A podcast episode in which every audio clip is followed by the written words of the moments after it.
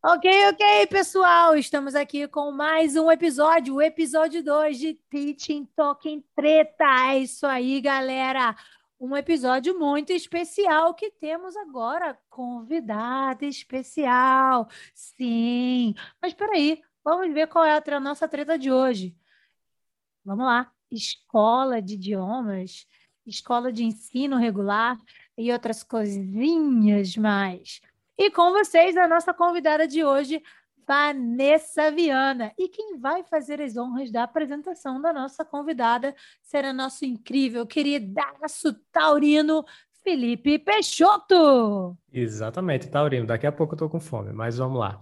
Bom, pessoal, é, a nossa convidada de hoje, ela é professora de inglês há 14 anos. Ela é certificada no ensino da língua inglesa para adultos pela Universidade de Cambridge. Ela possui experiência também como coordenadora de escola e ela é administradora dos grupos de Facebook Professores de Escolas de Inglês e o grupo Aprendendo Inglês Sozinho. Então, boa noite, Vanessa. Boa noite, gente. É um prazer estar aqui com vocês. Eu estou muito, muito honrada, extremamente honrada de ser a primeira convidada de vocês. Já ouvi o podcast, adorei.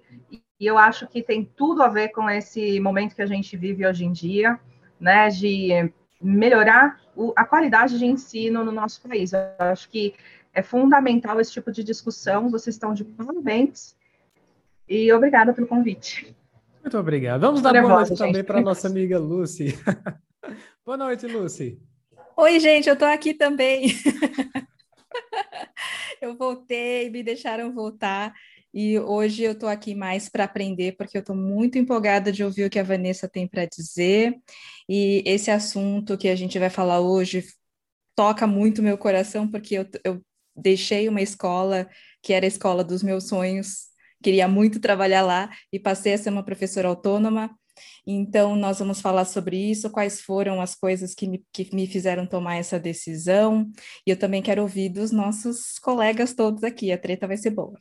Com certeza a treta promete. Vamos lá. Para começar, eu acho que a gente tem que pensar o seguinte: escola de idiomas. Quem aqui já trabalhou em escola de idiomas? Não vou dizer levanta a mão, porque ninguém vai ver, afinal de contas é um podcast, né? Então não adianta levantar a mão, vai ter que falar. Eu já trabalhei, já rodei um monte, já trabalhei pra caramba e agora eu sou uma professora autônoma. Então, nesse debate aqui, a gente vai incluir a autonomia, sim, porque todo tipo de trabalho é válido. Vamos lá, galera. Quem já trabalhou em escola de idiomas? Pode falar. Eu já. Eu já trabalhei também. Trabalhei como professora, como coordenadora. E é, realmente é treta. Trabalhar em escola de idioma é treta. A gente aprende muito, tá? Eu não vou dizer que. Não vou, não vou cuspir no prato que comi, não. Mas é, a gente também passa por uns maus bocados, digamos assim, né? A gente ganha pouco, trabalha muito. Algumas escolas não cumprem as leis e não cumprem o que diz o sindicato. Então, é muito importante esses grupos de professores, esses grupos em que a gente pode trocar experiências, trocar ideias, porque o que eu vejo nos grupos que eu acompanho é que os professores não sabem nem qual é o seu sindicato. Então, como que eles vão procurar os seus direitos, né? Tem escola que anuncia que pagar vale transporte é benefício, e não é benefício, né, gente? Vale transporte está na CLT, é obrigatório por lei. A gente precisa receber o vale transporte, isso não é benefício, e o vale alimentação também está tá dentro da, do obrigatório pelo, pelo sindicato, né? Cada sindicato tem uma ordenação diferente, então é sempre bom verificar o que diz o seu sindicato para você saber é, o que é obrigatório pela convenção coletiva, que é outra palavrinha que as pessoas desconhecem, né?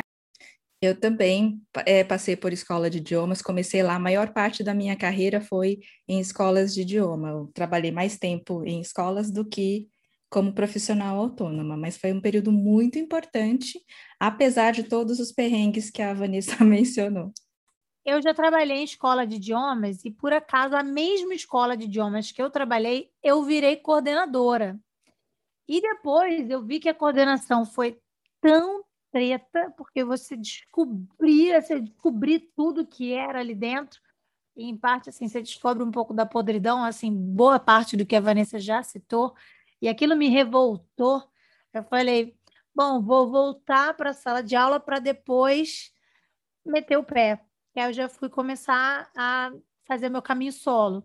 Agora, eu queria perguntar para a Vanessa: por acaso você foi coordenadora da mesma escola de idiomas que você deu aula? Então, não. Não, não fui. É, fui coordenadora de outras escolas. Eu dava aula como coordenadora, tá? Porque é muito importante o coordenador, a coordenadora, continuar na sala de aula, porque senão você vai se alienando de um jeito que você acha que o professor que está sempre errado, né? E, e, franquia é um negócio meio complicado.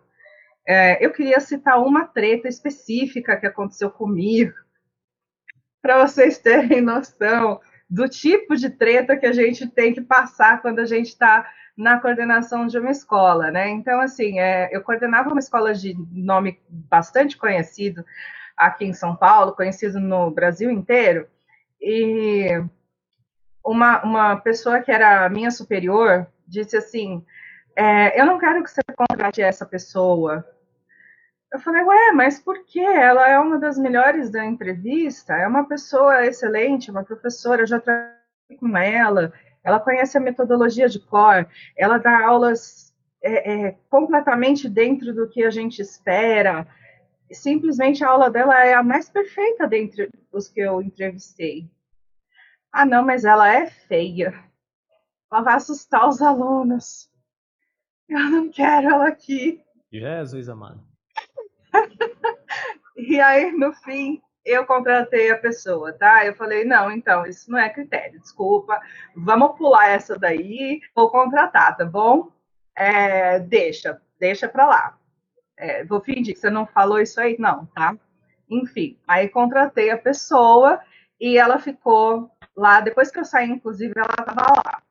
E outra treta que, que aconteceu com a mesma pessoa superior, né? É, chegou um dia na escola e falou assim: Eu quero que você mande fulano embora. Por quê? Ah, porque eu não sei, eu acordei hoje com vontade de mandar ele embora. Acho ele chato. Tá, mas. E, e assim, profissionalmente falando, o que, que a gente tem para poder justificar mandar ele embora? Precisa não, só manda ele embora, eu não quero mais ele aqui na escola. E depois ele é teu amigo, é por isso que você defende ele. Eu falei, não, ele é meu amigo, mas assim, ele é um excelente professor, né? Não fala português na aula, ele realmente é muito bom.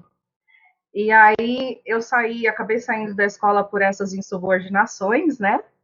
E no fim esse professor foi assistido por pela equipe digamos assim, equipe de criação da escola, e ele foi, teve flying grades, digamos assim. Foi excelente. Nossa, esse professor é maravilhoso, a gente tem que manter ele na franquia, não pode mandar ele embora, não.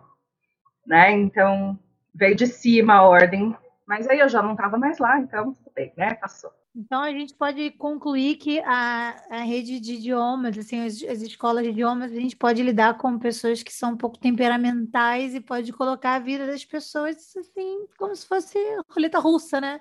Ah, vai ser feia, não gosto de você, né? Tem umas coisas assim. Porque eu também já passei por umas situações muito fabulosas, eu diria. Como, por exemplo, um aluno que virou para mim e falou assim: Ah, eu quero ter aula com você porque você é mulher. Eu, oi? É, eu fiquei, foi, tipo assim, cri, cri, cri, eu demorei a processar. Falei, e daí? E se eu fosse homem? Eu, você ia me botar para fora de sala, por acaso? Né? Eu levei isso até a coordenação. Eu falei assim, poxa, o cara chega na sala achando que, né? Porque eu sou mulher, ele, ele vai querer ter mais aula, né? Vai ter mais prazer em ter aula porque eu sou mulher. Me objetificou, por acaso? Eu achei aquilo muito feio. E na época eu era bem mais novinha, não que eu seja feia ou que eu fosse mais bonita, enfim, mas talvez por ser mais novinha a gente se torne um pouco mais atraente ou um fetiche, sei lá. mas é, aquilo não me bateu bem. Eu, não, eu me senti bem ofendida, para falar a verdade. Mas né, a gente tem que aprender a lidar com essas questões. Mas não foi a única coisa que me aconteceu, porque assim, novinha ainda, porque um dia a gente tem que começar, né? Eu, no meus vinte e poucos anos, já aconteceu também de, ah, você é muito nova para me dar aula, eu quero alguém com, com experiência. Eu falei, ué, mas como é que eu vou ter experiência se eu não começar, né? Então, é difícil, claro que quando você é mais nova, você não vai ter aquela experiência, você vai estar sujeito a cometer alguns erros, alguns deslizes, né? Você não vai estar, né, master blaster da metodologia, mas você, poxa, não precisava me atacar, né? Eu não tenho culpa de, de ser nova, eu não tenho culpa de estar começando, e uma hora a gente tem que começar. Então, algumas coisas aconteceram que eu fiquei um pouco intrigada. E, e eu acho que a gente se torna um alvo mais fácil no ambiente é, de escola de idiomas. Eu, eu, não sei, eu, pelo menos eu tive essa impressão. E à medida que eu fui ficando mais velha, que hoje eu estou com meus 40 aninhos, né? Eu acho que eu, agora ninguém questiona mais, é como se agora eu estou numa idade que tudo é validado. Eu não sei, eu tenho essa sensação. O que, que vocês acham? Então, é, eu não sei bem responder essa tua pergunta, Dé, porque eu creio que de nós quatro aqui, eu sou a pessoa que menos trabalhou em escola. Foram apenas três anos, é? E foi um período de muito aprendizado, sou muito grato. Fui professor na escola que eu estudei inglês, então para mim foi uma honra muito grande. Tive uma coordenadora maravilhosa, um beijo, Juliana. É, que é uma pessoa, uma profissional que eu admiro e sempre admirei. É, mas aconteceu sim uma coisa interessante quando eu era professor, é, professor de escola, não é? Eu dava aula para crianças e uma, um belo dia, é, um aluno meu chegou e perguntou: é, Tio, é, always em inglês significa absorvente? Eu disse: Não, não, não significa. É, ele disse: Não, é porque eu vejo assim quando a minha mãe compra, né? Então eu sempre me lembro desse fato. Ai, gente, que pérola. Eu amei. Achei muito bom. É válido, é válido. Procede, procede. É. Mas a sua mãe always compra always, né? Então, de repente, always. pode ter uma conexão. Você né, tinha que ter pensado rápido nessa hora. Ah, deve ser porque a sua mãe always compra always, né? Vai saber. Então, aham, aham, aham. Hum, péssima piada. Sorry. Eu não tive problema com idade, com as pessoas me desqualificarem por causa da idade ou por ser mulher, porque já comecei na carreira de, de, de eh, já entrei na educação como minha segunda carreira, portanto, eu já cheguei velha, entre aspas, digamos assim.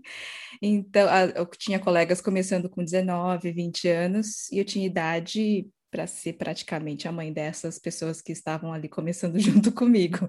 Então, não tive essa questão. Eu, felizmente, não, não tive que viver nem nas empresas onde eu atuei em company. Então, graças a Deus, essa eu não passei.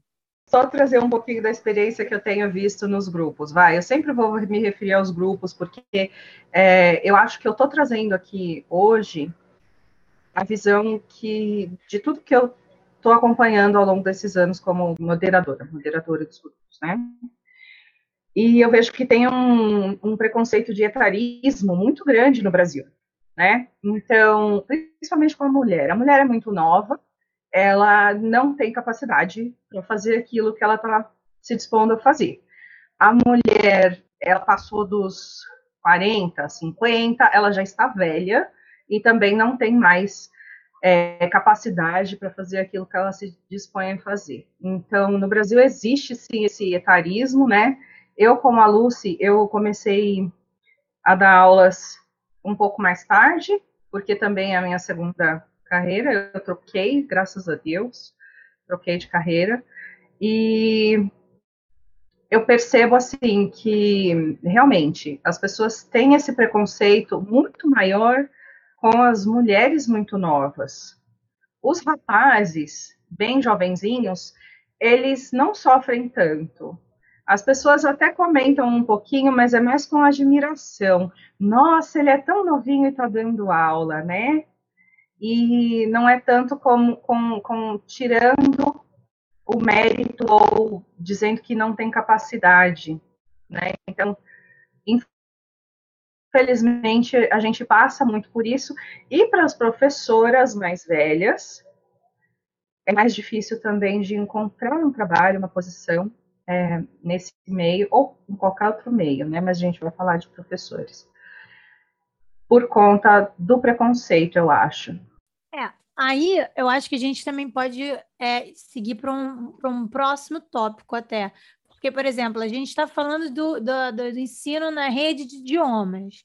É, eu já trabalhei em company, aí foi a fase que eu já estava um pouquinho mais velha, já mais madura, com meus 30 aninhos. Então, eu já tinha uma bagagem, que é a minha primeira formação. Para quem não viu o episódio 1, vamos assistir, por favor, para pegar, não pegar o bonde andando. Eu fiz relações internacionais, que me deu estofo para entrar no, no mundo business. Me deu bastante estofo. Então, é, eu, eu, sabia bastante da, da administração, economia. Então, eu, então eu, eu entrava para fazer um, um, um, estudo de caso, eu sabia bastante do que eu estava fazendo, né?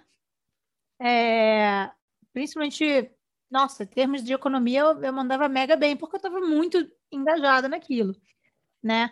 Era, era muito mais fácil que eu acho que alguém que vinha de letras, por exemplo. E aí é, eu, eu tive uma, boa, uma mais facilidade no, no, no, no business.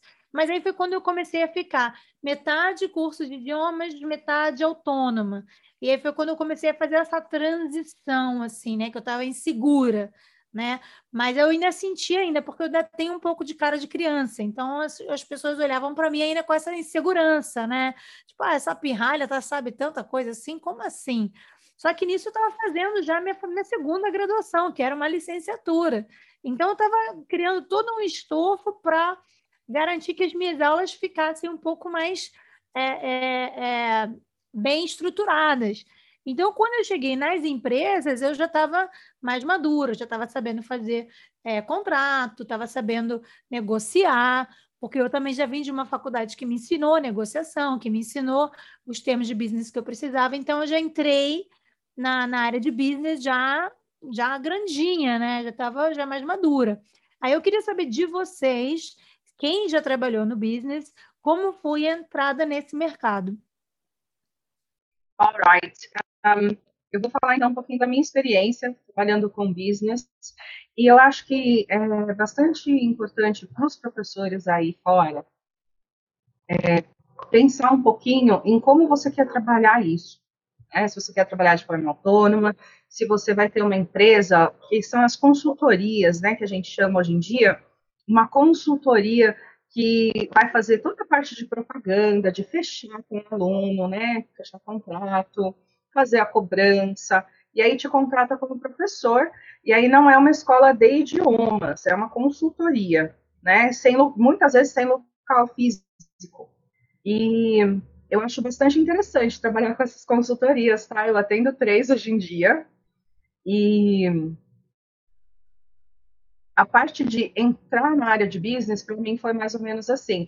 Eu já tinha alguns alunos particulares, e aí eu fui contatada por essas empresas né, que, que prestam essas consultorias, ou uma amiga começou a trabalhar, me chamou. Sempre eu trabalho bastante com word of mouth, né, aquela tão velha de guerra, porque eu tinha muito medo de, de buscar empresas ou, ou alunos aí no mercado e depois levar um calote.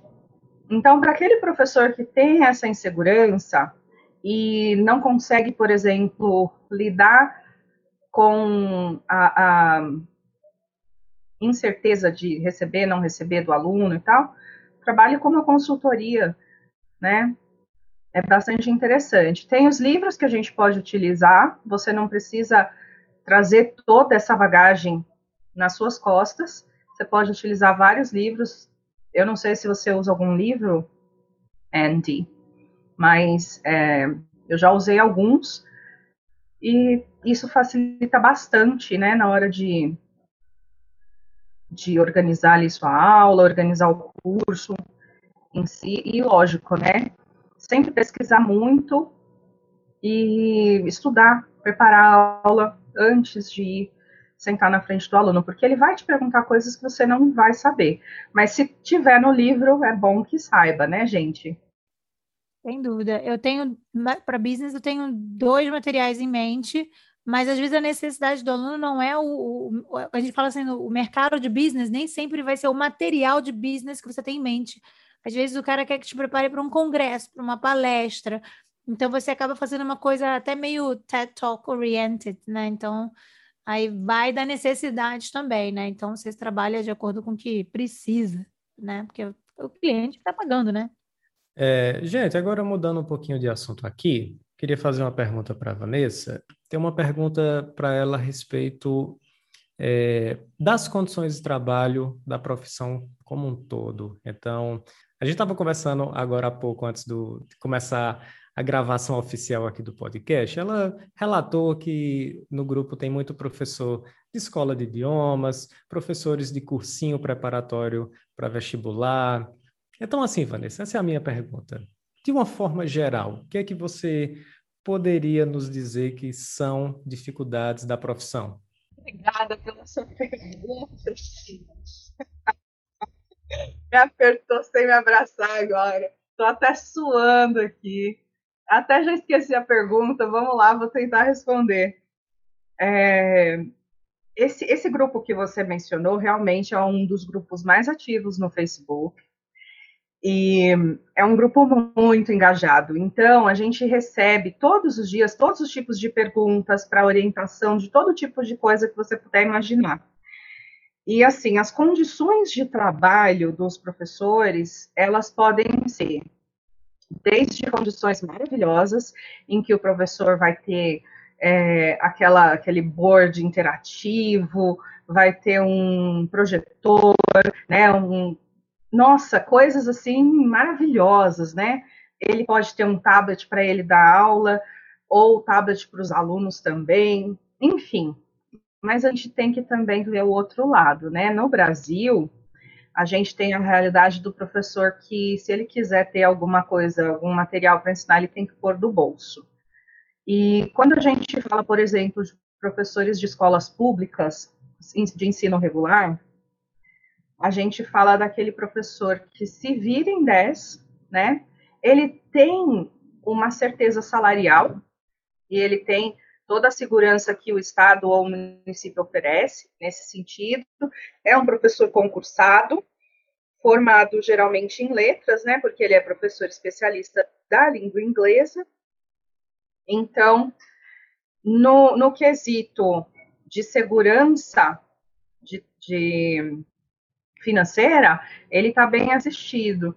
Mas, por outro lado, é, em muitas dessas, dessas escolas públicas Brasil afora, lógico que isso não é generalizado para todas as escolas, tem escolas maravilhosas que oferecem muito para o professor, mas também é muito comum o professor não ter material para trabalhar. Então, ele tem que ser, ele é o recurso, o professor é o recurso né? Até tem material didático e tudo mais, mas não tem outros recursos. E quando a gente fala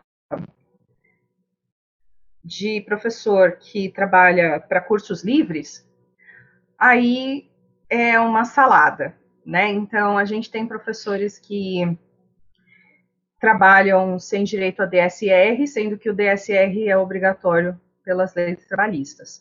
Só que, muitas vezes, a gente atende professores lá nos grupos que vêm perguntando coisas como: gente, eu trabalho X horas por semana e eu só recebo essas horas da aula, eu não recebo para corrigir prova, não recebo pelas reuniões e eu tenho DSR e também tenho que pagar minha própria condução. Isso está certo? Não, gente, não está certo, pelo amor de Deus né? Então, tem uma salada aí, tem escolas que elas não pagam porque elas não sabem que é obrigatório. Tá bom? Então, assim, eu já trabalhei em escola que não sabia que era obrigatório. Por exemplo, eu tenho reunião na sexta-feira, eu tenho que pagar o vale é, é, o vale transporte do professor para ele vir para a escola na sexta-feira, porque sexta-feira geralmente é um dia que não tem aula nas escolas de franquia. Então, se ele tem que vir até a escola, eu tenho que pagar o transporte. E a escola não pagava o transporte da reunião. Até que um dia eu falei, olha, isso está na convenção, a gente precisa pagar e tal. Então, a partir daí, a escola que não sabia passou a pagar sem reclamação. Né? Então, tem coisas assim que o seu empregador não sabe, tanto quanto você não sabe. E a gente precisa se informar para informar também o empregador. Às vezes é de má fé, tá, gente? O, o empregador tenta, porque alguns empregadores têm até treinamento de como explorar melhor os funcionários. Ai, meu Deus, eu dou risada de nervoso. É. Porque algumas franquias oferecem até um, um treinamento que, que, digamos assim, né? É, para aprender a explorar melhor os funcionários, os professores, pagando menores valores hora-aula, né? Essas coisas todas. Então, falando da questão salarial, acho que a gente pode entrar nisso um pouquinho mais para frente, mas assim, a questão salarial, tem professores recebendo R$ reais a hora aula, R$ reais a hora aula, e professores recebendo 20, 30, até mais, né, que é um pouco mais justo, eu acho. E o que a gente escuta é: "Ah, mas eu preciso, eu não tenho como reparar esse trabalho. Foi o que eu consegui". Pois é, eu fiz essa pergunta porque às vezes eu converso com minha mãe. Minha mãe é professora da rede pública aqui do município. E é, às vezes a gente conversa, troca uma ideia a respeito disso. E, por exemplo, a questão de antecipar dificuldades. Né? Eu creio que todo professor antecipa dificuldades antes da aula. Então, a gente que trabalha com ensino online, que, é, graças a Deus, temos vários recursos tecnológicos né, à nossa disposição, a gente antecipa dificuldades, sei lá, se o Zoom vai funcionar, ou então se os dispositivos vão funcionar. E uma vez conversando com minha mãe, ela disse: tá, a dificuldade que eu tenho que antecipar é se vai ter algum aluno com fome. Isso é uma coisa que, né, porque às vezes ah, existem alguns alunos que têm uma condição social mais precária e que a melhor refeição que tem é aquela da merenda escolar. Então, é uma coisa assim, eu chego às vezes até a me sentir mal com esse abismo entende? E, e, presenciar isso, porque é isso que acaba acontecendo, é? Então, é, é, é, uma realidade muito dispa que acontece, né? É, uma, é um buraco social imenso nesses contextos educacionais. Sim, esse ponto é um ponto muito importante, Felipe, porque não dá para aprender com fome, né? E quando a gente está falando de fome, não é apetite, que você ficou aí quatro horas sem comer e você está sentindo um apetite. Na verdade, quando a gente fala desses alunos que vão para a escola com fome, são alunos que estão há muitas horas sem comer, não comem desde a refeição que fizeram na escola no dia anterior, muitas vezes, né? E essa é realmente uma realidade nas escolas públicas, principalmente nas regiões mais afastadas. É, eu, quando eu fiz a minha licenciatura, a estrutura da Unirio, ela dividia em quatro estágios. E eu fiz questão de buscar escolas diferentes. Eu estudei numa escola particular, eu estudei não, eu estagiei numa escola particular, classe AAAA. Então, assim, lá era aquela coisa que vocês falaram, tinha todo o material, todo o equipamento, tudo maravilhoso. Então, foi um estágio que foi uma delicinha de fazer. Inclusive, eu encontrei uma minha professora de matemática do ensino médio, então, quando ela me viu me tornando professora também, rolou aquela emoção, foi lindo. Então, foi um momento incrível, um estágio, e foi o meu primeiro estágio. Então, eu estava com aquela sensação de, ai, que lindo, ser professora vai ser maravilhoso. Próximo estágio, fui para uma escola federal, que era o Colégio de Aplicação. Então, eu não sei se vocês conhecem o Colégio de Aplicação da. Tem colégio de aplicação perto de vocês? Não? Não. Ah, aqui no Rio tem o Colégio de Aplicação da UERJ, e era um colégio, um colégio de excelência, tipo um Pedro II. Não sei se vocês conhecem o Pedro II. Sim. Pedro II é mais. É, não, aí, gente, estou falando outra língua, sorry. Ah, é, então, mas são, são colégios, de, são colégios é, de, de rede federal, mas que ou, ou, ou, da, mas são colégios excelentes, assim, que é um ensino público, mas que eles têm uma, uma, uma, uma qualidade muito maior do que as escolas municipais ou, ou estaduais. Enfim, E também foi top. E aí eu estava ainda encantada com toda a, a, a, a, parte do ensino. Eu falei assim, nossa, que legal vai ser a vida de professora. Então ainda estava animadíssima. Aí chego eu para fazer meu último dos estágios, e aí foi a escola municipal, que era em frente à universidade. E aí eu comecei a me deparar com uma realidade completamente diferente. E aí você vê questão da criança com fome. E aí eu tive uma outra, outras questões muito mais graves, ou tão graves quanto, que é difícil você né, classificar a gravidade, que foi o caso de uma menina que estava sendo molestada pelo padrasto. E isso e aquela coisa, a universidade não te prepara para lidar com isso. E eu ali, jovenzinha, sem, era uma coisa que não era parte da minha realidade, porque nunca passei por isso, nem, nem conheci ninguém próximo a lidar com isso. E a menina apresentando um comportamento completamente diferente do dia para a noite. E aí eu fiquei, eu percebi o comportamento, e aí eu chamo a menina para conversar, né? O que está acontecendo? Por que, que você está assim tão introspectiva e tal? e a garota me conta a história em detalhes. E aí eu comecei, aí eu tive taquicardia, comecei a suar frio, não sabia o que fazer. E aí eu chego para a responsável da, da, da do, do, estágio e ouço a seguinte pérola: ah, mas isso aí você não tem que fazer, não. Isso aí é uma questão que é, é, a gente não pode se meter. Aí eu fiquei com, com a cara de tacho. Eu comecei, eu comecei até a gaguejar. Eu que não sou de gaguejar, eu falei, mas, mas a vai deixar isso acontecer? A gente não pode chamar um conselho tutelar ou alguma coisa? Não, não, porque o estágio é aqui na biblioteca, então a gente não tem a ver. É, deixa que a escola que tem que resolver. E aquilo para mim foi chocante.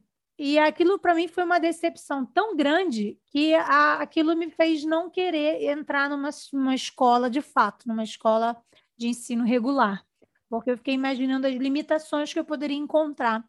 Então, isso para mim foi, foi, vamos dizer assim, um trauma. Então, ali foi o momento em que eu decidi que eu não quero dar aula em escola de ensino regular. Porque eu falei assim, cara, se isso acontece, lascou. Aí agora eu queria fazer uma pergunta para vocês. Vocês acham que essas questões que a gente discutiu aqui, questões como fome, como pobreza, como essa questão que a André acabou de descrever, vocês acreditam que por causa de coisas assim, que existe essa ideia de que o professor não pode cobrar caro pelas suas aulas, mudando totalmente o foco do, da conversa? É bem complicado a gente associar o problema da fome ou de, um, de, uma, de um assédio sexual ou de uma qualquer outra qualquer outro tipo de crime ou, é, ou qualquer outro tipo de dificuldade ao valor da, da, da, das nossas aulas, porque a gente, a gente faz um investimento no, no nosso desenvolvimento profissional, então a gente não pode se desvalorizar diante disso. Mas, ao mesmo tempo, eu acho que nada impede da gente também é, cobrar o valor que a gente merece, vamos dizer assim, e também, em contrapartida, oferecer um valor mais social para algumas pessoas, ou, ou, seja, tentar fazer algo meio pro bono ou fazer algo para fazer uma balança, porque é, eu às vezes eu cobro alguns eu, eu confesso que tem vezes que eu cobro um valor mais baixo para algumas pessoas quando eu sei que a pessoa realmente quer, precisa e eu sei que não pode pagar tanto. Mas é, eu vejo que, que há uma dedicação que aquele, aquele, aquele, aquele dinheirinho suado que a pessoa paga faz valer os, o, o, o que ela está pagando. Então, assim, para mim, não é o dinheiro que importa, né? É, é me dá prazer da aula. Então, é, é, é ok. Então, é claro, e tem pessoas que eu cobro o valor que, eu, que, eu, que é regular, pelas minhas certificações, pelos meus anos de estrada, de estudo. Então, acho que a gente não pode se desvalorizar, é, até porque a gente precisa se desenvolver constantemente. É, mas a gente tem que levar em consideração também é, o país que a gente vive e o poder aquisitivo das pessoas. Então a gente fica entre a cruz e a espada, né? Mas a gente tem que tentar achar um valor equilibrado. E, e cada um aqui é de, de, um, de um lugar, né? Eu sou do Rio, a Lucy e, e a Vanessa são de São Paulo, o Felipe do Ceará. São, são cidades que, que o, o poder aquisitivo é diferente, né? A, a, como é que se fala? A, a capacidade de compra é diferente de cada cidade. Então a gente tem que ver que não dá para, né, 100 reais no Rio, 100 reais em São Paulo, 100 reais no Ceará, rende de maneira diferente. Com certeza. Pelo menos aqui onde eu moro, 100 reais não é a média. A média é inferior a isso, né? É, e eu creio que cada caso é um caso. Eu acho que vai muito do, da, da percepção do profissional em saber fazer essa cobrança, saber o público que ele está atingindo, não é? para fazer uma cobrança justa. Eu não acredito que, é, pelo menos a minha visão, né? vocês podem até não concordar, eu creio que não existe valor absoluto para nada, não é? Até por uma coisa que eu vejo muito de outros profissionais, não é? Então, existem profissionais que cobram menos, dão aquele desconto quando sabe que a pessoa é, não tem tanta condição de pagar, e é, realmente cada caso é um caso. Então, é, eu posso ficar aqui umas duas horas falando só de precificação de aula, gente, porque tem muito assunto. É, respondendo fica, a pergunta fica. da Lucy, respondendo a pergunta da Lucy, não, Lúcia, acho que não. Sabe por quê? Porque senão a gente teria também que pagar migalhas para os senadores, para os deputados e principalmente para os vereadores que são do município, né? que eles estão aqui para atender a gente, eles são nossos funcionários. A gente tem um endeusamento muito grande de políticos por aí afora, mas na verdade o que a gente precisa ensinar é, é, para os nossos colegas, para os nossos familiares, para as pessoas que a gente ama, é que os políticos são nossos funcionários. Não estou falando de fazer doutrinação em sala de aula, tá bom? Mas político é teu funcionário, você tem que cobrar dele. Então, assim, se eu pago para o político sei lá quantos mil reais por mês, que é uma pancada, né? Cada político aí. É, ainda tem auxílio paletó, auxílio moradia, auxílio não sei mais o que. Então, por que, que eu tenho que pagar o professor essa micharia que eu pago nas escolas é, públicas país afora? Né? Então, assim, não, não acho que a gente tem que cobrar pouco porque a gente é professor, porque o nosso aluno é pobre, ou porque o nosso aluno vem de uma família de baixa renda, ou porque a gente trabalha comunidade, porque o aluno em si não vai sair diretamente do bolso dele o nosso salário. Sai sim com impostos, tá? Porque todo mundo paga imposto no Brasil, não tem como fugir, a não ser as grandes empresas que conseguem sonegar bastante. Mas sem entrar muito nessa discussão, é, eu acredito que não. O nosso valor hora-aula não pode estar atrelado ao sofrimento do nosso aluno ou da comunidade para a qual nós trabalhamos, porque é, isso está muito fora né, do, do nosso controle. E aí a gente pode entrar em precificação, por exemplo, de escolas particulares de ensino regular, cursinho, quanto que paga cursinho, isso tudo. Eu não vou, não vou citar aqui as convenções coletivas, porque cada sindicato faz a sua, e os sindicatos são plurais, né, Brasil afora. Então, por exemplo, você precisa entrar em contato com o seu sindicato, a convenção coletiva está disponível na internet, é necessário olhar e a gente se pauta por isso. Tá? Mesmo que você não seja sindicalizado, você não paga lá o, o valor do sindicato, você ainda pode se pautar pelo que está lá na convenção coletiva. E quem quiser, né, pode entrar em contato com o sindicato e ver quais são as condições e se interessa ou não. Também não estou fazendo propaganda para ninguém entrar para sindicato nenhum, tá bom? Mas, querendo ou não, é, o que é decidido nesse tipo de reunião é, influencia muito a nossa vida, tá bom? E aí a gente pode tentar discutir um pouquinho, isso é o que eu mais gosto, discutir sobre a precificação do professor particular. Eu percebi que vocês falaram um pouco visando a, a precificação de aula particular, né? Que é o mundo de vocês hoje em dia. É o meu também, tá, gente?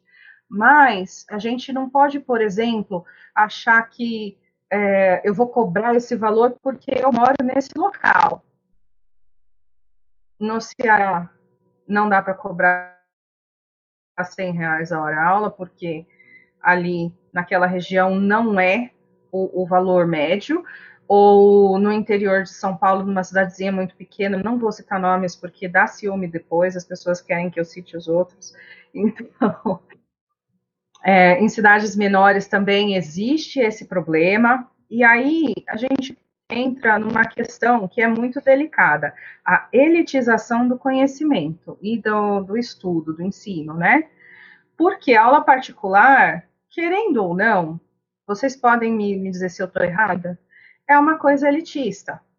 Aula particular, VIP, que seria aluno e professor, onde o professor dá 100% da sua atenção para aquele aluno, é uma coisa elitista. E existem pessoas, existem professores por aí que eles dizem: ah, mas eu quero que o meu ensino seja uma coisa mais abrangente, que eu possa ensinar mais pessoas e possa é, atender essas classes menos favorecidas. E eu digo: ótimo, então por que você não monta um grupo para você poder ter mais gente que você possa ajudar? Faça aulas em grupo, cobre menos, mas receba é, pelo valor que você acha que a sua aula merece, né? Enfim. Então, na questão da precificação da aula particular, a gente tem que pensar em um montão de coisas além da região onde a gente mora. A gente tem que pensar qual é a nossa formação, qual é o tipo de aula que a gente oferece. A gente tem que pensar qual é o público-alvo que a gente quer atender, né? A duração da hora, quanto tempo que eu levo para preparar essa hora? E voltando um pouquinho no assunto das aulas para business, a Andrea citou, né, que tá, de repente meu aluno quer então fazer conferência, quer falar em conferências internacionais. Aí a gente entra numa coisa que é ESP, que é English for Specific Purposes. Se eu tenho que buscar informação, preparar uma aula que não existe nenhum livro que aborde esse tema, eu vou gastar uma hora e meia, duas horas para preparar uma, hora de, uma aula de 60 minutos, eu preciso cobrar por esse valor da, desse tempo de preparação, né? Quanto vale o meu serviço? Então, por isso, eu acho que a gente precisa falar sobre precificação, falar sobre valor hora-aula, e assim, muitas vezes as pessoas falam, ah, mas você só precisa falar em inglês e corrigir o que eu falo não dá trabalho. Então, mas para saber como corrigir você e como te ajudar da melhor forma, eu tive que estudar 10 anos, eu tive que gastar com os cursos que eu fiz. Né? Essa formação toda tem um preço, não adianta eu chegar e só, não é só bate-papo, né? é uma aula. E saber o que fazer nessa aula, o professor falou muito para chegar até aqui. Eu fiz essa pergunta mais para ter essa aula mesmo que a Vanessa deu. Muito obrigada, Vanessa. Mas era a minha ideia era realmente ouvir e aprender com vocês, porque é, quando eu virei professora, quando eu me tornei professora, eu ouvi comentários como, por exemplo, ah, então agora você vai ganhar muito mal. É, mas que bom que você faz isso por amor. Não sei se vocês já ouviram isso, mas eu já ouvi e não foi de uma pessoa só e não foi é, de, um, de uma fonte só. Não veio de pessoas de negócios, veio de alunos, veio de pessoas, sabe, de, de fontes variadas. Por isso que eu fiquei muito feliz de ouvir essa, essa fala da Vanessa e de vocês todos. Muito obrigada.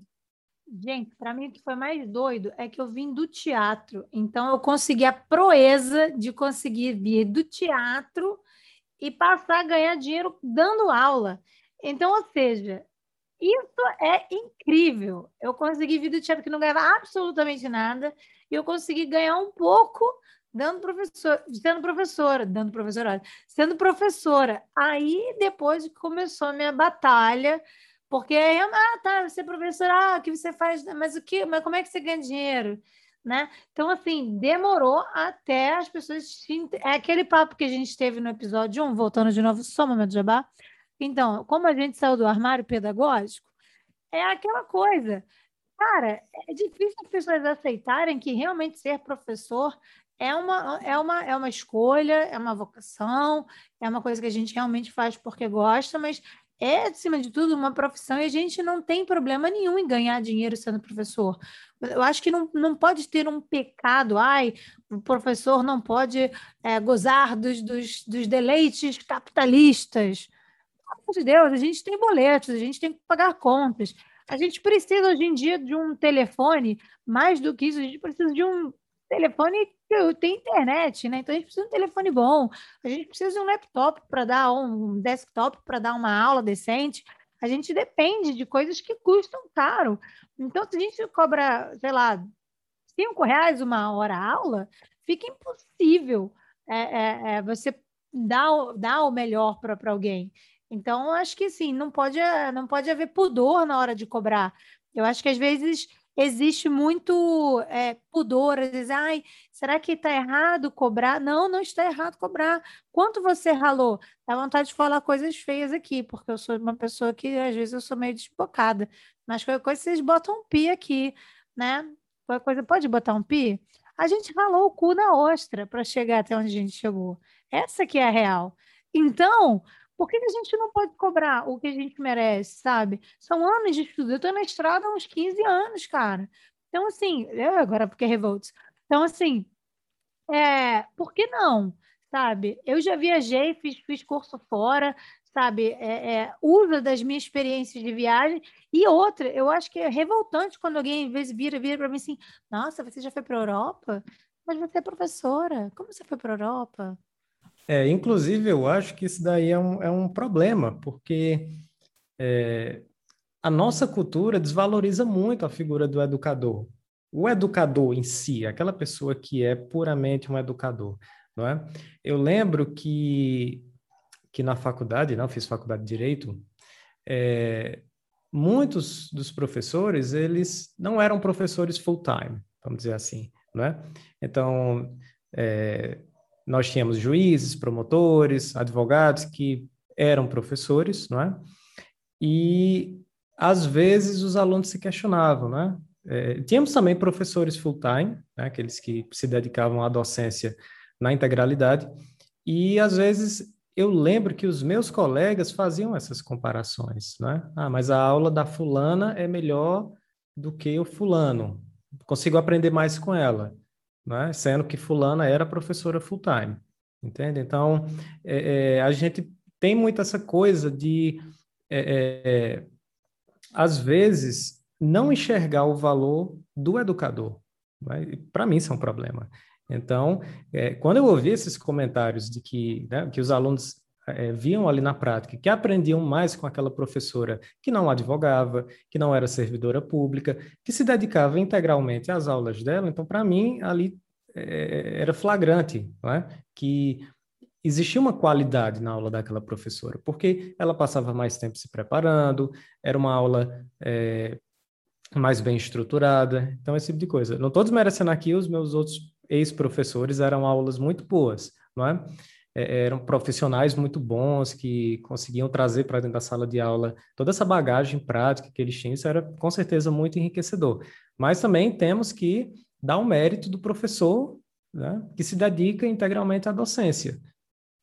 É, gente, eu acho que essa discussão aqui, a gente pode podcast de uns três horas.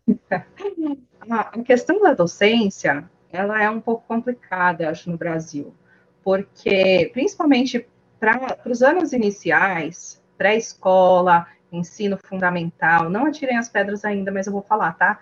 Isso tudo virou coisa de mulher, não é? Então, a mulher é que é a professora infantil, tanto que é muito difícil você achar um homem dando aula como professor regente de sala no ensino fundamental 1 ou até no ensino é, é, funda, é, ah, meu Deus, no ensino infantil, educação infantil, né? É muito, muito difícil. Tem professores homens que querem muito, são pedagogos formados, é o sonho da vida deles, mas eles não conseguem, porque os pais têm muito preconceito, as escolas não aceitam, né? É até mais fácil encontrar um homem dando aula para criancinhas na escola pública do que no particular, por essas questões todas. Mas o que, que eu quero dizer com isso? Porque, na verdade, a mulher passou a ser professora nesse sentido de cuidar das criancinhas quando ela saiu para trabalhar, né? Era aquela mulher que ficava em casa, era aquela mulher que era a provedora, né, dentro de casa, a conhecida como dolar, né? E então a gente não precisa passar pagar muito para essa mulher, porque na verdade ela está ali só preenchendo tempo, né, para ela não ficar sem ter que fazer nada. E então por isso a gente escuta coisas absurdas, como por exemplo, é preciso ter instinto maternal para ser professora na rede é, no ensino infantil. Ai, fulaninha não é boa professora porque ela não é mãe, né? Ou fulaninha é tão boa professora, nossa, mas ela nem tem filho. Ah, as crianças adoram ela, ela ia ser uma ótima mãe, só que a fulaninha não quer ter filho, tá bom, gente? É, e é uma escolha dela, e a gente respeita e não fica impondo, né, que a fulaninha queira ter filhos. Então, assim, justamente porque é uma coisa, é uma profissão que foi encarada como feminina, porque a creche, na verdade, antigamente muito mais, hoje bem menos, era um meio que um depósito de criança ali, onde você deixa o seu filho para poder trabalhar. Então, os pais acabavam deixando os filhos para interagir muito mais do que para aprender, né? Para que eles pudessem, então, ter esse tempo e essa, né, a confiança de deixar os filhos com gente que ia realmente cuidar do, dessas crianças. E então a gente não precisa pagar muito para essa mulher, né? Essa mulher que estaria em casa sem fazer nada. A gente sabe que, na verdade, se você está em casa, você jamais fica sem fazer nada. Isso, isso é uma coisa que eu vejo, né, bastante. E, bom, a gente pode continuar falando dessa questão de por que que paga pouco, por que que tem menos mulher em determinadas áreas do ensino, ou por que tem quase que só mulher em outras áreas do ensino. E até o respeito que o docente recebe, enquanto homem, ele recebe um, respeito muito maior, eu acho, ok? Vou passar agora para a Lucy.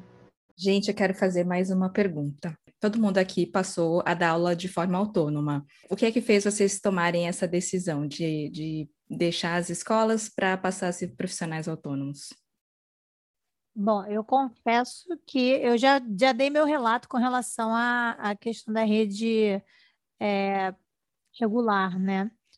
É, eu tive um trauma na faculdade, no meu estágio, que foi tudo no feliz, feliz, feliz, trágico. Né? E assim, tive uma, um, um, projeto de, de, conclusão de curso maravilhoso, que foi incrível, que eu até pretendo continuar né, no meu estudo. Então, assistam o episódio 1, mais uma vez, adoro um jabá. É, mas é, passei por diversas escolas de idioma, idiomas, como eu carioca. É, então, assim, eu vi que não adiantava, eu podia tentar diversas escolas que não ia dar certo, porque era o mesmo esquema.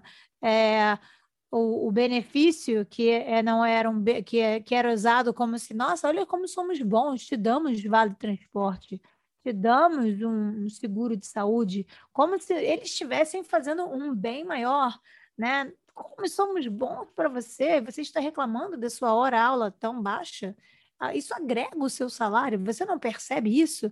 Então, isso era usado de uma maneira tão para te manipular, e, e, e, eu fui percebendo que isso era, era tão feio, tão, tão mesquinho e era tão cruel, que isso foi me cansando. E eu passei por escolas grandes, escolas pequenas, escolas de business. É, passei por pessoas como a, como, a, como a Vanessa falou, né? As consultorias. E eu falei assim: ah, quer saber? Vou começar a andar com as minhas próprias pernas. E aí eu comecei a fazer contrato aqui, contrato ali. Fui me arriscando, fui né, um pé aqui, um pé lá, até que depois de passar por uma escola bem grande que por uns era tido como a Ferrari das escolas de inglês, né, vamos chamar assim, é, eu tive minha decepção maior. Então, eu vi que, quer saber, eu sou capaz de, de andar com as próprias pernas. Eu tenho a minha microempresa individual desde 2012. Então, na verdade, eu já venho nessa caminhada de andar com, com as próprias pernas já há nove anos. Então, é, eu simplesmente é, soltei a corrente de vez. Demorou, mas demorou. Mas agora eu falei assim, quer saber? Não, não vou mais não. E esse ano eu deixei de ser equipe também. Eu estou como assistente, porque chega uma hora também que você não aguenta fazer tudo. Você precisa de alguém, olha, controla aí minha agenda, pega meus pagamentos, emite minhas notas, é, é, ajeita aí meus, meus horários, faz tudo para mim, porque eu só posso executar as aulas. E, sabe, tem acesso a tudo que é meu. E é uma pessoa de confiança, que inclusive foi uma pessoa que foi demitida do mesmo lugar que eu vim. Então, assim, eu aproveitei a equipe, né? Então, na verdade, eu acho que até fiz um bem, né? A pessoa estava desempregada, já não está mais, então você tenta é, acolher também as pessoas do bem, dando um jeito, né? Então, assim, não, não consigo pagar um super salário, é óbvio, né? Mas é melhor do que nada, né? E a pessoa já é aposentada, tá? tá? Então, gente, então a gente dá um, dá um, dá um plus. Mas então, assim eu comecei a. Vai lá, Felipe, foi mal. Foi, eu só quis dizer que eu soltei a corrente, soltei a corrente. Isso. É, eu comecei a dar aula, gente, aula particular, porque a escola que eu trabalhava fechou, infelizmente. E aí gostei, né? Vi que pagava relativamente bem, me identifiquei com o trabalho, gostei, fiquei. Estou até hoje. e estou muito satisfeito. Eu também dava aula em escola de idiomas e eu acabei deixando a escola, que eu gostava muito de trabalhar lá, acabei deixando por dinheiro mesmo, falando a verdade, foi por dinheiro, porque pela carga horária que eu tinha na escola, eu não conseguia pagar as minhas contas. E eu, como hoje eu trabalho de casa, eu consigo preencher os horários, eu não tenho deslocamento, então eu consigo ter mais alunos e assim maximizar a minha fonte de renda. Foi por causa disso, porque eu amava a escola que eu trabalhava, aprendi tudo lá. É, são pessoas que me inspiram até hoje, então agradeço, devo tudo a essa escola. Inclusive, fui aluna lá, que nem o Felipe falou, fui aluna, queria muito trabalhar nessa escola. Continuaria lá, se eu tivesse essa condição de ter aulas suficientes, eu continuaria na escola com toda certeza, mas fui por causa disso. Então, eu decidi parar com essa coisa de escola, porque assim, eu gostava muito de dar aula em escola ou de ser coordenadora, amava mesmo, embora tivesse vários perrengues e várias tretas, eu acho que a gente acaba sofrendo de uma pequena síndrome de Estocolmo do... com as escolas e a gente ama estar lá, apesar do sofrimento, tá? E os alunos, principalmente, né? A gente ama muito os alunos. Mas eu não gostava de ficar tantas horas longe da minha casa. Isso foi um dos motivos, tá? Muitas horas longe da minha casa, do meu cachorro. É... Isso me deixava bem chateada. Outra coisa que eu preciso mencionar é a autonomia. Na minha aula, sou eu que mando, tá bom? O meu aluno, eu decido junto com ele o que eu vou fazer durante a aula e a gente decide material didático e tudo mais. E um dos pontos cruciais foi o ponto financeiro. Como disse a Lúcia aqui, eu tentei, gente, eu tentei pagar meu Celta com abraço, sabe? Mas não deu certo, ninguém queria receber. É, eu tenho que pagar com dinheiro mesmo. Eu vou no mercado, peço para falar com um gerente, falo: olha, eu eu faço uma oração para você, para sua família, eu te mando boas energias. Pode ser? Não pode, gente. Eu mando uns likes no Facebook, pode ser? Não pode, tem que ser dinheiro mesmo. Então, uma das coisas que me obrigou, né, a seguir carreira solo, assim, foi justamente essa parte financeira que pesa bastante. Eu decido quanto eu vou cobrar eu sou mercenária, Vanessa, você é mercenária? Eu sou mercenária, gente. Eu sei o quanto vale o meu trabalho, eu sei que eu sou uma excelente professora, assim como a Lucy é, a Andrea é, o Felipe é, somos todos os professores maravilhosos. O creme de la creme da do ELT, né? Somos maravilhosos. Então, assim, temos o nosso valor e a gente não pode ficar aceitando migalhas. Outra coisa que eu queria falar para vocês é que eu escuto muito que, ah, eu estou nessa escola agora porque eu preciso da experiência. E às vezes a gente vai procurar um emprego, a gente tem Celta, a Andrea tem mestrado, o Felipe tem a formação dele, a Lucy também, né? E aí a gente escuta assim, ah, o salário é baixo aqui, mas a gente, eh, você vai ter muita experiência, você vai ganhar muita experiência. Tá bom, dá para fazer o que com essa experiência? Dá para comprar é, viagem? Dá para trocar quantas milhas? Não dá, né? Então, até quando que a gente vai trabalhar pela experiência? Eu não quero mais trabalhar por experiência, eu quero trabalhar por dinheiro, tá bom? Então, estágio não remunerado é durante a faculdade, gente. A gente não precisa ficar trabalhando por experiência o resto das nossas vidas. E a gente tem que se dar o valor, porque se você não se valoriza, o outro não te valoriza. E o outro pode ser o seu empregador, pode ser o seu companheiro, sua companheira de vida, né? A gente tem que se valorizar em todas as instâncias, e é muito difícil. Agora, no Brasil, a gente tem uma relação meio esquisita com o dinheiro, né? Então, muita gente fala, ai, dinheiro na mão é vendaval, eu gasto tudo. Ai, porque o dinheiro é sujo. Ai, porque ai, não quero ficar rico, sabe? Quero só pagar as minhas contas. A gente tem essa relação com o dinheiro que parece que é errado cobrar muito. Parece que é errado cobrar o valor que você acha que merece, porque aquele valor é muito alto. E, na verdade, a gente precisa, talvez, eu vou falar igual coach, tá bom? Eu sei que vocês odeiam coach, eu sei que vocês odeiam essa coisa de ressignificar, da energia disso, de não sei o quê, hum, mas me perdoem, mas é verdade, tá? A gente tem que ressignificar a nossa relação com o dinheiro. Eu mereço ganhar dinheiro, eu quero ficar rica sim. Sabe por quê? Porque se eu fico rica, eu posso ajudar muito mais gente. Então, ah, tá bom, vou fazer Aí a gente odeia aqueles youtubers que ficam milionários com aula de inglês e fica xingando eles nos grupos, tá bom?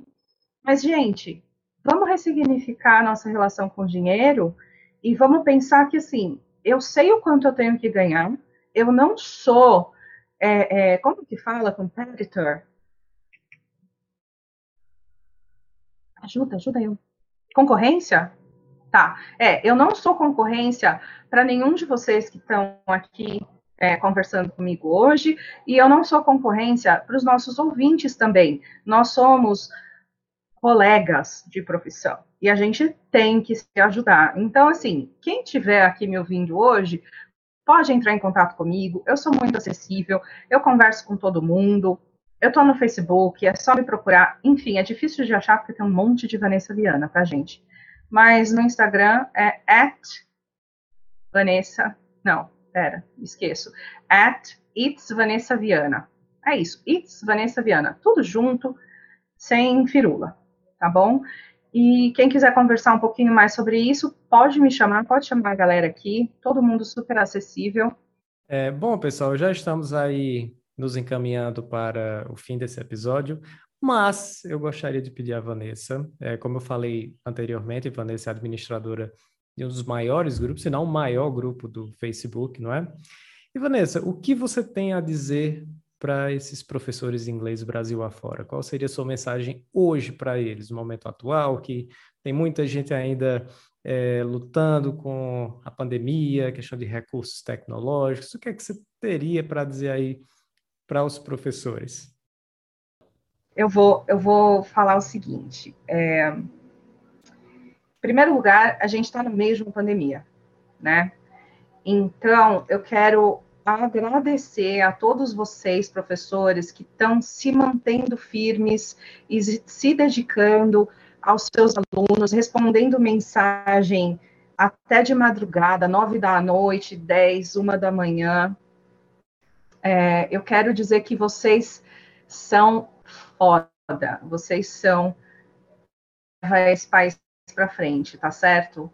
E eu acho que não se desesperem, tá? Procurem grupos de apoio, procurem sempre estar antenados com o que está acontecendo. É, e, e procurem, procurem conversar com as pessoas e dividir o que vocês estão sentindo agora, tá? Não deixem de buscar treinamento, professional development, é super importante, né? Escutem o, o primeiro podcast e o próximo também, o terceiro, tá bom? Não deixem de escutar, porque a gente sempre, eles sempre vão estar aqui é, discutindo coisas importantíssimas. Esperar de novo, já falei um gente ali, escorregou.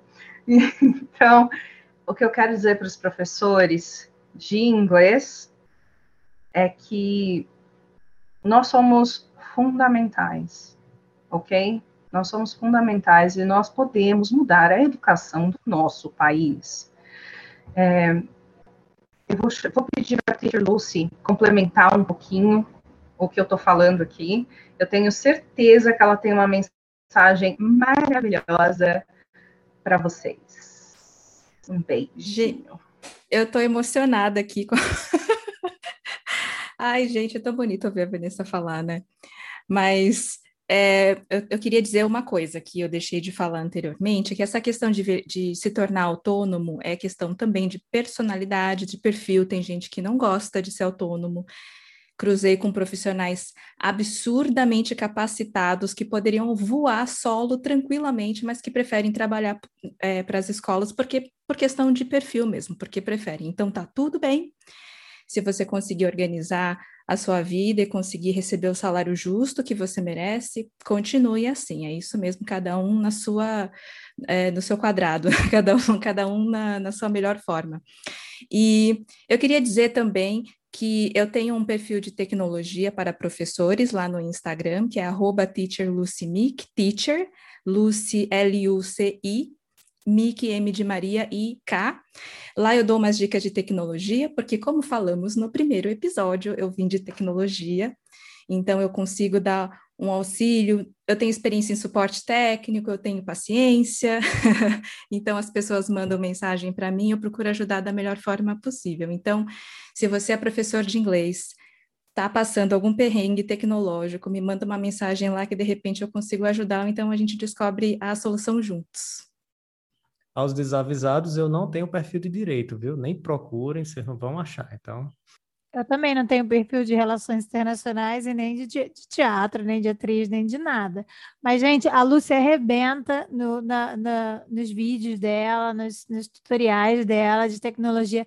Eu toda hora fico lá vendo, aprendendo. Inclusive, até o TikTok eu aprendi a mexer com ela. até isso, porque eu estava assim, poxa, gente, não sei mexer nesse TikTok, eu só fico lá vendo, toda voyeur lá, mas eu não aprendi nada. Aí o teleprompter challenge, eu falei, ah, agora eu já sei como é que faz. Ah, até isso, gente, ela é demais, ela arrebenta. Sigam e vocês não vão se arrepender. E a Lucy também é uma fofa, gente, uma queridona. Então, galera, por hoje é só. Espero que vocês tenham gostado. A nossa convidada, eu só tenho a agradecer, porque a Vanessa é uma amigona, ela é uma queridaça, eu amo de paixão, só tenho a agradecer, só enriquecer o nosso podcast. A gente está só no comecinho, é o episódio 2. Então, ó, se vocês estiverem acompanhando, vai acompanhando, vai acompanhando, porque a nossa ideia é que fique cada vez melhor.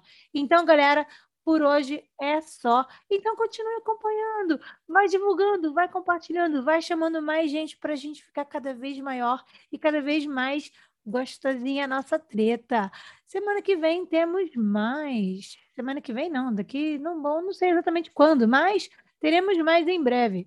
Aguardem. Picture Talking Treta, episódio 2. Is over.